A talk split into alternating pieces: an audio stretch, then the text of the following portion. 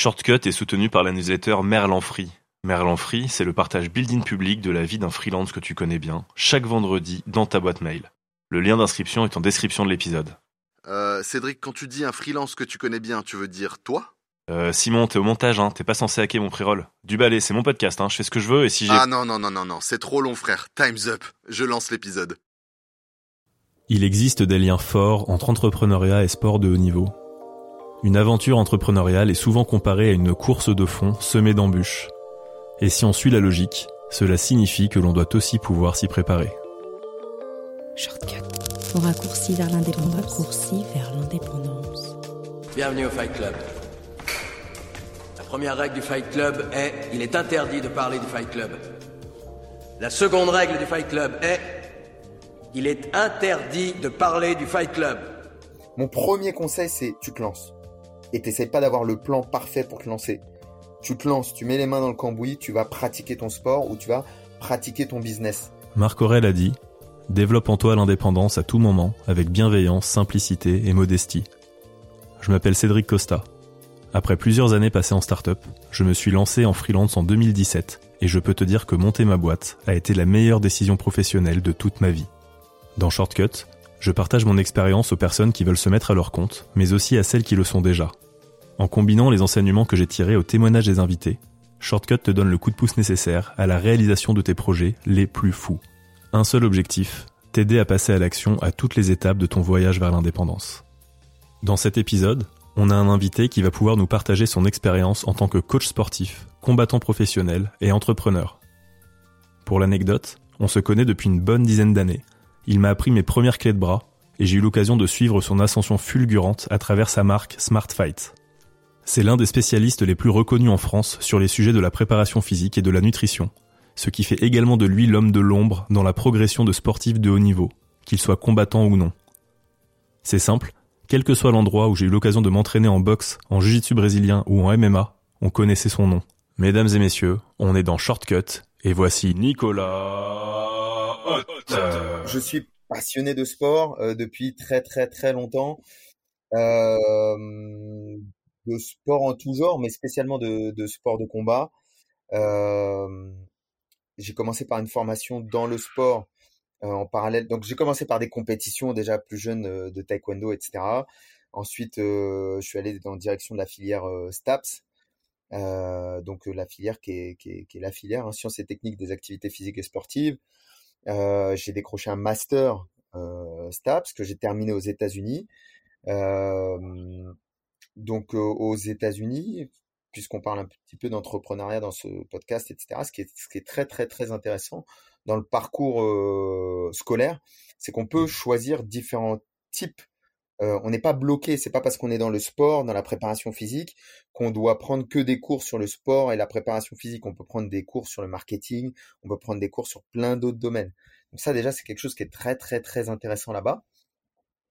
Et puis donc euh, donc formé aux États-Unis sur euh, sur ça, sur le sport, sur la préparation physique, avec aussi quelques cours sur le marketing, hein, donc des donc des choses assez intéressantes.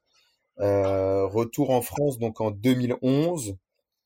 Euh, je continue ma carrière de, enfin pas ma carrière, mais je continue à faire des compétitions, euh, des compétitions de grappling. Je fais vice-champion de France de grappling. Euh, je commence le MMA, je fais troisième au championnat du monde amateur de MMA. En parallèle, je continue à passer des diplômes, toujours à me former, à passer des diplômes. Donc, je passe des diplômes d'entraîneur, euh, entraîneur euh, donc euh, de grappling, donc une forme de combat, de préhension, entraîneur de sport de contact, donc de tout ce qui est percussion. L'idée, c'est qu'il n'y avait pas de diplôme à l'époque de, de, de MMA. Et donc réunir un diplôme des sports de préhension, un diplôme lié à la lutte et un diplôme des sports de percussion permettait d'enseigner la totalité du MMA. Donc je passe les deux diplômes. En parallèle, je me forme aussi sur la nutrition. L'avantage de passer des diplômes aussi, c'est de rencontrer du monde, former du réseau, montrer sa valeur en tant qu'enseignant. Euh, j'ai de la chance parce que très rapidement, je deviens euh, enseignant dans tout d'abord au NR Fight, qui est euh, la référence des clubs de sol. Et puis ensuite, je commence à enseigner au MMA Factory, qui est la référence des clubs de MMA. Je commence à enseigner sur les amateurs. Très rapidement, on met sur les professionnels. En parallèle, on, on me met en charge de préparation physique d'athlètes au MMA Factory. En parallèle, euh, je commence à m'occuper de la préparation physique au Krebs Île-de-France, donc qui est un centre avec des sportifs de haut niveau, euh, tout un tas de sportifs de haut niveau, donc plein de sports, le basket, le cyclisme, le volley, euh, le hockey sur gazon, le handball. Euh, il me semble que c'est tout. Donc je, préparation physique au Krebs Île-de-France, préparation physique au MMA Factory, entraînement des professionnels et des amateurs au MMA Factory. Je commence à aller coacher dans des grosses organisations, le Cage Warriors, le Bellator, l'UFC, toutes les grosses organisations euh, européennes. En parallèle, je continue à combattre. Je fais quelques combats professionnels. Euh, ça se passe plus ou moins bien, c'est-à-dire que je fais trois combats professionnels, j'en gagne deux, j'en perds un. Euh, dans des grosses organisations, ça c'est ma chance. Euh, j'ai un bon niveau euh, professionnel euh, européen comme ça, mais je me rends compte que déjà je suis plus forcément tout jeune. J'ai plus de 30 ans. C'est pas vieux, mais c'est pas jeune. En parallèle, je me rends compte aussi que j'ai, je pense en tout cas, c'est le pari que je fais sur moi-même, c'est de dire, en tant que combattant, t'es pas mal, en tant que coach, entraîneur, nutritionniste, préparateur physique, avec ce, avec le, le fait que tu sois bilingue, que tu parles anglais, que tu sois pratiquant, mais que tu aimes aussi beaucoup la théorie, que tu sois capable de lire beaucoup, de t'informer, et, et, et, que tu sois passionné par la vulgarisation, le, le, le transfert, l'apprentissage, l'enseignement, etc. Je me dis que j'ai vraiment une bille à jouer là-dessus, que j'ai quelque chose, j'ai une plus-value qui est plus importante sur ce côté-là que sur le combat. Il fait donc le choix de se consacrer davantage à la préparation physique qu'au combat. Avec toutes les compétences accumulées au cours de ses formations et le réseau qu'il a tissé, il devient directeur de la performance au MMA Factory, ce qui signifie qu'il prend en charge la prépa physique, la nutrition, le médical, le mental, pour avoir des camps d'entraînement coordonnés. Il décroche également des responsabilités supplémentaires au sein du Krebs Île-de-France, ce qui lui fait des semaines bien chargées. Au moment du confinement début 2020, il profite de cet arrêt forcé pour lancer son programme de transformation physique et sportive en ligne, projet qu'il avait en tête depuis un moment, mais qu'il était difficile de mettre en place avec ce rythme effréné. Le coach qui a du succès, il est victime de son succès dans le sens où il n'a plus de temps pour avoir un retour mental sur sa pratique. Il a plus de temps pour continuer à s'instruire et progresser d'un point de vue théorie. S'il bloque pas lui-même du temps pour ça, il devient physiquement beaucoup moins bon parce que il, consacre tout son temps aux autres, lui-même ne s'entraîne plus et donc physiquement il régresse et mentalement, théoriquement parlant, il régresse aussi parce qu'il a plus le temps de réfléchir à ce qu'il fait. Il est dans un espèce de, de d'engrenage dans lequel il, répond toujours à une demande qui est présente et il a jamais le temps de tabler sur l'avenir et de mettre en place des, des systèmes, des choses qui vont faire, qui vont rendre du mieux sur le long terme. Et, euh, et c'est là où le confinement, euh, bon, moi, le confinement m'a fait énormément de bien. Cette dernière réflexion, on peut également se la faire en tant que freelance. Son chiffre d'affaires, c'est le nombre de jours travaillés fois le tarif journalier. Pour gagner plus, il faut travailler plus, et si on travaille plus, on peut moins réfléchir à la suite et moins se former. D'où l'importance d'arriver à choisir ses combats pour préserver sa vision long terme, même quand on est victime de son succès. Le parallèle entre le métier de Nico et le mien en tant que freelance ne s'arrête pas là. On est dans des métiers où l'entourage et le réseau sont des conditions indispensables au succès, à la progression et à l'épanouissement. Si on fait un petit retour historique et qu'on regarde les, entraîneurs d'il y a 20 ans, d'il y a 30 ans, le mec, il était seul. C'est-à-dire que seul, il était entraîneur, préparateur physique, nutritionniste, il faisait tout. Et donc, il faisait tout un petit peu de manière moyenne, et, et, progressivement, avec la professionnalisation du sport, ce qu'on a, ce qu'on a atteint, c'est bah, finalement, tiens, la partie physique, préparateur physique, la partie nutrition, nutritionniste, la partie etc., etc. On commence à diviser les postes. Et ce qui est fou, moi, ce qui, ce qui, ce qui, m'a choqué parfois dans le sport de haut niveau, le Krebs Île-de-France, c'est quand même, t'as l'INSEP, juste en dessous, t'as le Krebs Île-de-France. C'est, c'est très grosse structure, on a des gros moyens. Il n'y a pas forcément la place de la préparation physique en six ans au Krebs Île-de-France, elle a énormément évolué. C'est-à-dire qu'il y a six ans, les entraîneurs avaient beaucoup plus de mal à faire confiance aux préparateurs physiques qu'aujourd'hui ils font confiance aux préparateurs physiques. je, ça a énormément évolué. Au MMA Factory, on a un vrai staff. Un vrai staff. Mais on a un vrai head coach aussi. On a un vrai patron. C'est-à-dire que Fernand Lopez, qui, qui dirige tout ça, il dirige, il sait déléguer, mais il y a un vrai staff en dessous. Donc, c'est, tu vois, l'un n'empêche pas l'autre. Tu as quelqu'un en, en, au-dessus qui a une vision holistique, qui comprend tout ce qui se passe. Et puis en dessous, tu as des spécialistes qui doivent avoir aussi une vision holistique, mais qui sont meilleurs que les autres peut-être dans leur domaine, dans la réathlétisation. François Maubert, la réathlétisation, c'est lui. Je me pose même pas de questions. J'ai un athlète qui a, il faut qu'il y ait une confiance dans l'équipe. J'ai un athlète qui a un souci. Tiens, va voir François. Ensuite, on crée un groupe WhatsApp. On crée un groupe sur cet athlète. Et dès que quelqu'un a quelque chose à dire sur cet athlète, c'est dans le groupe. Euh, voilà, j'ai vu euh, Taylor tout à l'heure, il s'est blessé au niveau du genou. Euh, voilà, on a besoin de deux semaines. Dans deux semaines, Nico, tu peux le reprendre au pas d'ours. Ok. Moi, je sais que je peux le reprendre au, pas d'ours. Fernand, il sait que quand il va venir à l'entraînement, on fait attention, on fait pas de lutte avec lui. Euh, François, il sait ça. Le nutritionniste, etc., etc. Donc, on se passe l'info, on se fait confiance, on se valorise. Il y a une histoire de réseau aussi. C'est-à-dire que, et, et, là, on va partir sur la partie plus entrepreneuriale parce que je me suis rendu compte qu'effectivement, être entrepreneur, de la même façon, c'est savoir s'entourer. C'est-à-dire que rapidement, tu comprends que bah t'es coach, t'es coach, t'es préparateur physique, très bien. Mais tu as besoin de quelqu'un qui fait tes vidéos. Plus tu développes une relation de confiance avec quelqu'un qui fait tes vidéos, plus vous apprenez à vous connaître, plus vous travaillez rapidement, mieux vous travaillez. Il comprend le type de titre qu'il faut mettre. Il comprend comment ça fonctionne une vidéo sur YouTube, c'est un format particulier. Une vidéo Instagram, c'est un autre format il commence à comprendre. Tu progresses en vidéo pendant que lui progresse en vidéo. Vous progressez ensemble. Et puis, tu as besoin de quelqu'un sur les infographiques, parce que sur Instagram, l'infographique, ça marche bien. Ok, j'ai une designeuse qui va faire mes infographiques. Ok, très bien. Et puis, il y a la compta. Comment on fait pour la compta? Ah, l'optimisation de la compta. Donc, il me faut quelqu'un dans mon équipe qui est le mec de confiance pour la compta. Et puis, au bout d'un moment, tu commences à regarder et tu dis, en fait, il y a une équipe autour de moi il y a un mec qui met sur le site internet, il y a un mec qui met sur... Tout le monde est freelance. On est tous freelance, il n'y a pas d'employés. Mais j'ai besoin de toi. Et parfois, on fait des sacrifices aussi entre nous. C'est-à-dire que parfois, j'appelle Rodi, le mec qui gère les vidéos, et je dis, Rodi, écoute, j'ai, j'ai, j'ai merdé sur ce truc. J'ai besoin de la vidéo là euh, dans deux jours. Parce que MyProtein, MyProtein, ils viennent de m'appeler là eux, ils ont besoin du contenu pour jeudi. Jeudi, ils veulent sortir une vidéo et là, ils sont en manque de vidéos. Donc, est-ce que tu peux me faire ça? Il me dit, écoute, Nico, c'est un peu galère, mais tu sais qu'on fait en sorte que ça se passe bien. Je vais faire les heures en plus. Et ce soir, bah, peut-être j'avais prévu de, je sais pas, de manger tranquille avec ma femme et de regarder un petit film. Et en fait, je vais passer une heure de plus sur la vidéo pour toi ce soir. Et on se rend des services comme ça. Tiens, j'ai besoin de ça. Oui, finalement, j'ai une, et on, et tu as toute une entreprise, tout un réseau. Et ben c'est de la même façon qu'on le retrouve pour un sportif de haut niveau, on le retrouve dans l'entrepreneuriat.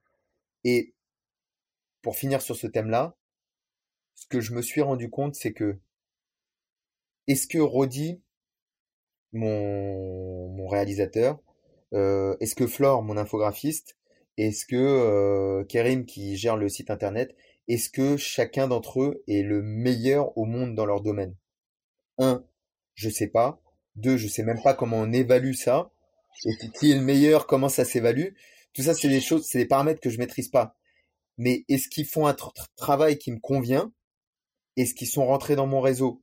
Est-ce que je peux leur faire de la pub et les aider à se développer de la même manière qu'ils m'aident à me développer? Oui. Donc, je me suis entouré de ces gens-là et de la même manière que je travaille pour eux, ils travaillent pour moi, je travaille pour eux. C'est-à-dire que sur mon site internet, mes partenaires ça. Si jamais on me demande euh, un caméraman, c'est Rodi que je recommande, 100% du temps. Flore, je la recommande pour ça. Euh, Christophe pour la compta, 100% du temps. Et en fait, le réseau rend chacune des personnes du réseau, on devient plus fort parce que chacun croit en l'autre. Et, et, on monte, on se donne des opportunités. Plus lui il est fort, plus moi je suis fort, plus moi je suis fort, plus lui il est fort, et on monte ensemble. Quand on se lance, il y a aussi tout un aspect endurance à prendre en compte, en faisant attention à ne pas aller trop vite tout de suite pour tenir sur la distance. Et sur ce sujet également, on écoute les conseils du coach. Pour moi, on a une, question en deux volets. euh, deux trucs. C'est-à-dire que on a effectivement comment comment ça se passe quand je commence. Et puis on a en même temps, en, en parallèle de ça, comment je fais pour pour me lancer et que ça fonctionne dans le temps. Euh, la première chose, c'est quand tu commences, que tu te lances, que ce soit en tant qu'entrepreneur ou en tant que sportif, faut faire. Faut pas être dans, ils, ils, ils disent euh, euh, paralysis by analysis. C'est-à-dire que tellement je réfléchis à comment me lancer, quelle séance de sport faire, tellement je réfléchis à comment je vais me lancer et je vais faire un business plan, etc., que je me lance jamais. Non, non. Mets les mains dans le cambouis. Va dans une salle, lance-toi. Euh, tu veux lancer un produit, lance ton produit. Et de là, tu vas avoir le meilleur retour, la meilleure étude de marché du monde. C'est-à-dire que le marché va te dire, j'ai envie d'acheter ton produit ou j'en veux pas. Ou de là, tu te lances, tu vas dans une salle et tu vas savoir, j'ai envie de faire ce sport ou j'ai pas envie. J'ai envie de travailler avec ce prof ou j'ai pas envie. Et en même temps que tu vas avoir ce retour, ce signal, tu vas être capable de comprendre des choses. C'est-à-dire que tu vas, tu, tu vas en même temps en apprendre sur business ou slash sur ton sport et sur les qualités d'un bon coach, d'un mauvais coach. Donc, mon premier conseil, c'est tu te lances. Et t'essayes pas d'avoir le plan parfait pour te lancer. Tu te lances, tu mets les mains dans le cambouis, tu vas pratiquer ton sport ou tu vas pratiquer ton business. Tu vends. Et de là, tu vois. Ça, c'est mon premier conseil. Mon deuxième conseil pour continuer sur la durée, etc. Tu l'as dit. Une journée d'effort intense, une semaine d'effort intense, un mois d'effort intense, tout le monde est capable de le faire. Il y a un facteur temps. Ce facteur temps, il est incompressible. Le facteur temps, c'est combien de temps, combien de semaines, combien de mois, combien d'années je vais être capable de tenir et je vais être capable de mettre un rythme régulier qui va me permettre de progresser dans le temps. Si je pratique quelque chose pendant 5 ans de manière régulière et que je mets en place des routines qui me permettent de m'améliorer sur chaque semaine, sur chaque jour, dans 5 ans, je suis un tueur. Dans 10 ans, je suis encore meilleur que dans 5 ans si je ne mets pas en place des routines qui me permettent de m'améliorer dans le temps, je peux faire 5 ans quelque chose et je, serai meilleur. Hein. Attention par contre, je serai meilleur, mais pas aussi bon que je pourrais être si j'avais mis en place ces routines de progression. Donc, un, je mets en place une routine que je peux tenir dans le temps. Le but, c'est pas de faire un truc de fou.